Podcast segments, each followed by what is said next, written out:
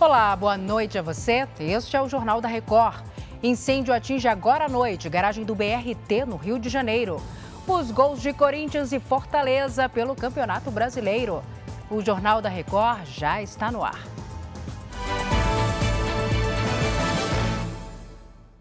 Oferecimento: Bradesco, cursos e soluções para organizar sua vida financeira.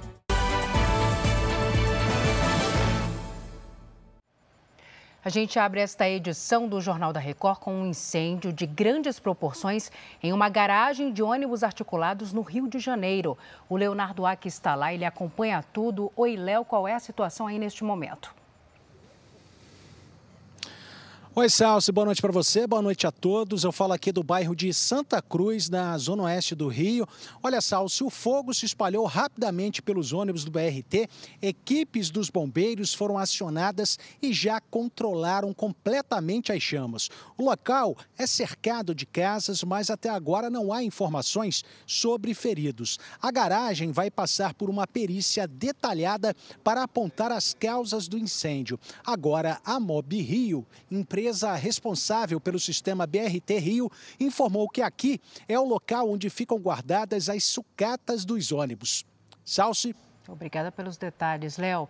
Agora vamos para Minas Gerais, porque o suspeito de atropelar um ciclista no último sábado em Belo Horizonte teve a prisão preventiva decretada pela Justiça. Virginia Nalon, boa noite para você. O que embasou essa decisão? Boa noite, Sal. Segundo testemunhas, ele fugiu sem prestar socorro. Antônio Augusto da Silva se apresentou à polícia e foi preso. Ele não tinha carteira de habilitação. E, de acordo com as investigações, estava numa festa, pegou o carro emprestado para voltar para casa. E, no caminho, atingiu o atleta. Tiago Barbosa Bento, de 33 anos, teve traumatismo craniano, fraturas pelo corpo e foi internado em estado grave. O dono do carro foi identificado pela polícia, foi ouvido e liberado porque não estava no veículo. Salce. Obrigada, Virgínia. O presidente dos Estados Unidos, Joe Biden, anunciou novas regras para as companhias aéreas que operam no país.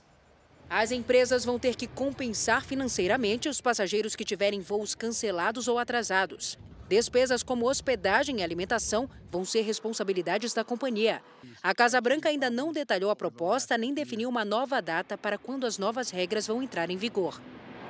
O julgamento contra o ex-presidente americano Donald Trump em Nova York entrou na fase final. Ele é acusado por uma jornalista de estupro e difamação.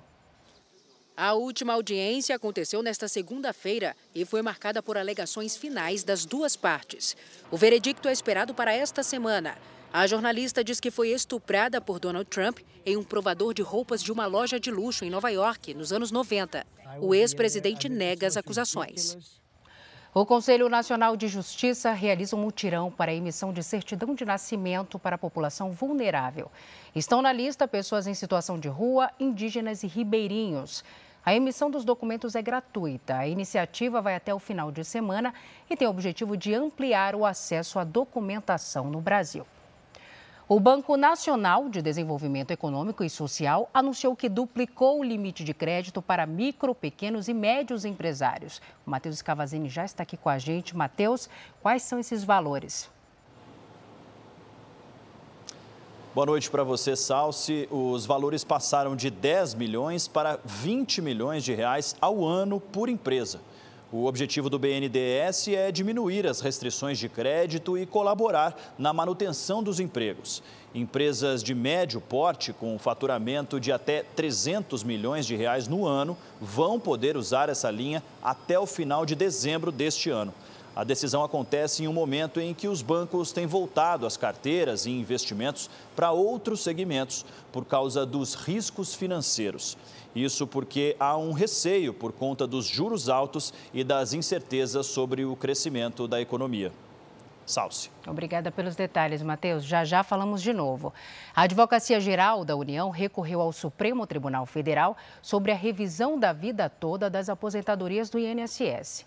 Em dezembro, o plenário da Suprema Corte autorizou o recálculo do benefício para incluir contribuições anteriores à implantação do Plano Real. A decisão beneficiou principalmente os aposentados que fizeram contribuições altas antes de 1994. Agora, a AGU pede que todos os processos judiciais ligados ao assunto sejam suspensos até que o Supremo esclareça alguns pontos do julgamento. A monarquia britânica divulgou as fotos oficiais de Charles III e da família real depois da cerimônia de coroação. As fotos foram feitas nos cômodos do Palácio de Buckingham, logo após a coroação, que aconteceu no sábado. Junto com a imagem, o monarca agradeceu sinceramente e de coração a todos os envolvidos nas celebrações. Charles foi coroado em Londres em uma cerimônia para cerca de 2.200 convidados. Na Sérvia, milhares de pessoas foram às ruas para protestar contra os recentes ataques a tiros que causaram 17 mortes. Os manifestantes se reuniram em frente ao parlamento, no centro de Belgrado, a capital do país. O grupo pediu o fim da violência e a renúncia de ministros que cuidam da segurança pública. A Sérvia foi abalada por dois ataques armados na semana passada, em menos de dois dias. Em um deles, um estudante matou nove pessoas em uma escola. De volta ao Brasil, a Justiça de São Paulo determinou a prisão preventiva do policial que matou um adolescente durante uma perseguição. O Guilherme Mendes traz os detalhes dessa história para a gente. Guilherme, boa noite para você. Olá, Salce, boa noite. O caso aconteceu em outubro do ano passado em Diadema, na Grande São Paulo. Mateus Henrique Reis de Lima, de 14 anos, e outro adolescente roubaram uma moto e foram perseguidos pelo policial militar João Batista Manuel Júnior, que estava de folga. As imagens mostram o fim da perseguição. Mateus e o outro adolescente caem da moto. Ele tenta se esconder atrás de um poste, mas é baleado depois de se render. O outro adolescente conseguiu fugir do local. O policial, ele vai responder, foi indiciado por homicídio simples, quando há intenção de cometer o crime. Segundo a Secretaria de Segurança Pública do Estado, ele já foi afastado das ruas. Salce. Obrigada pelos detalhes, Guilherme. Agora a gente volta para Brasília porque o Supremo Tribunal Federal decidiu validar um decreto do presidente Lula que revoga alterações nas alíquotas de PIS e COFINS. As mudanças haviam sido feitas no último dia de governo do ex-presidente Bolsonaro. Matheus Cavazini está de volta com os detalhes para a gente. Matheus. Salce, de acordo com os ministros, o decreto de Lula não é inconstitucional, já que estabelece prazo de 90 dias entre as mudanças nos valores de alíquotas tributárias.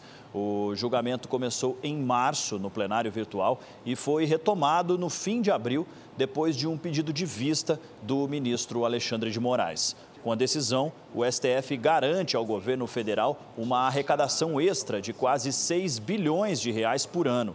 O decreto do governo passado, revogado por Lula no dia 1 de janeiro, previa redução das alíquotas de PIS de 0,65% para 0,33% e do COFINS de 4% para 2%. Salce. Certo, Matheus, obrigada.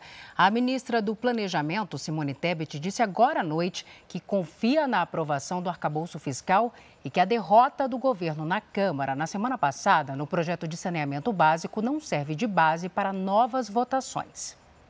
A derrota do governo em relação ao marco do saneamento não serve de base, porque eu estava lá o marco do saneamento, as reformas, a autonomia do Banco Central não eram pautas do governo passado, eram pautas do Congresso Nacional. Então, a partir do momento que eram pautas do Congresso Nacional, o Congresso Nacional entendeu que, naquele caso específico, né, não tinha que se fazer as alterações que, a princípio, o governo apresentou. Então, acho que não, isso não serve de parâmetro para discutir qualquer outro projeto. Que dirá o arcabouço fiscal, que é uma exigência do Congresso Nacional. O que nós fizemos? Nós apresentamos um arcabouço fiscal que foi muito bem elaborado e depois discutido com o próprio Congresso Nacional, com os líderes, com o presidente da Câmara, com o presidente do Senado.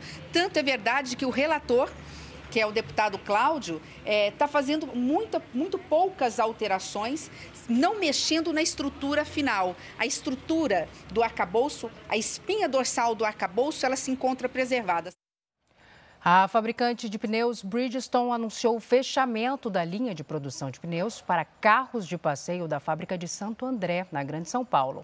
Com o encerramento das atividades, cerca de 600 funcionários foram demitidos. A marca japonesa, considerada a maior fabricante de pneus do mundo, vai manter apenas a produção para caminhões e tratores na unidade paulista. Os pneus para veículos de passeio e caminhonetes serão produzidos na fábrica da empresa na Bahia. E no Quênia, um homem foi resgatado de uma enchente após o caminhão em que ele estava ser levado pela água. Um vídeo feito por um socorrista registrou quando o helicóptero se aproxima de James Ruffles. O veículo foi parar no meio do rio durante uma enchente. Parcialmente submerso, ele esperou cerca de 40 minutos até ser resgatado. Rufus disse que ficou com muito medo e chegou a ligar para a família para se despedir.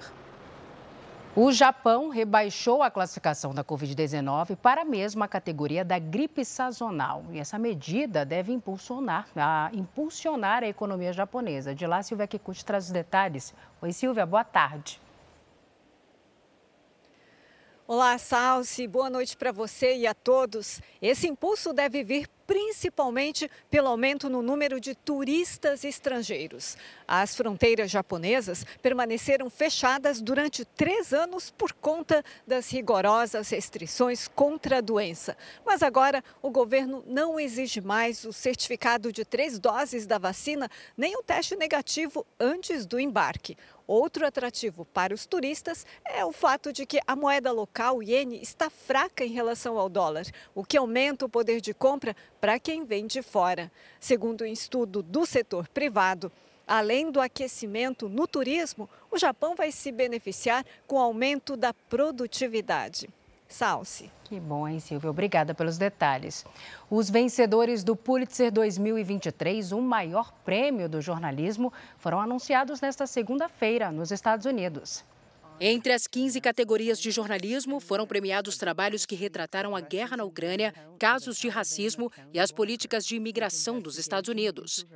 Destaque para a agência americana Associated Press, que venceu duas categorias pela cobertura do conflito no leste europeu.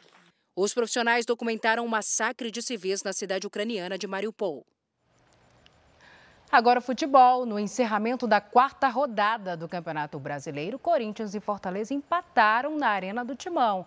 Com esse resultado, o Corinthians saiu da zona de rebaixamento. O Fortaleza foi superior em grande parte do jogo e chegou a abrir o placar com Silvio Romero. Mas o gol foi anulado porque o atacante argentino estava impedido. Pouco depois, o gol foi para valer. Caio Alexandre pegou de fora da área e tirou o zero do placar. O Timão não desistiu. O goleiro do Fortaleza cortou mal o cruzamento e na sobra Yuri Alberto marcou depois de nove jogos de jejum. Com o um empate em 1 a 1, o Fortaleza termina a rodada em quarto lugar e o Corinthians subiu para a 15ª posição. Considerado o Oscar dos esportes, o prêmio Laureus revelou os vencedores nesta segunda-feira. O craque argentino Lionel Messi foi escolhido atleta do ano em cerimônia realizada em Paris, na França. A conquista vem após a seleção argentina faturar o título de campeã mundial do futebol no ano passado. No feminino, a jamaicana Shelly Fraser Price do atletismo ficou com o título. Já a esquiadora chinesa Eileen Gu derrotou os brasileiros Raíssa Leal do skate e Felipe Toledo do surf no prêmio de melhor atleta de ação. Este foi o Jornal da Record. Outras informações às 7 da manhã na primeira edição do JR 24 Horas. Você fica agora com o programa Entre Linhas. Boa noite para você. Cuide-se. Tchau.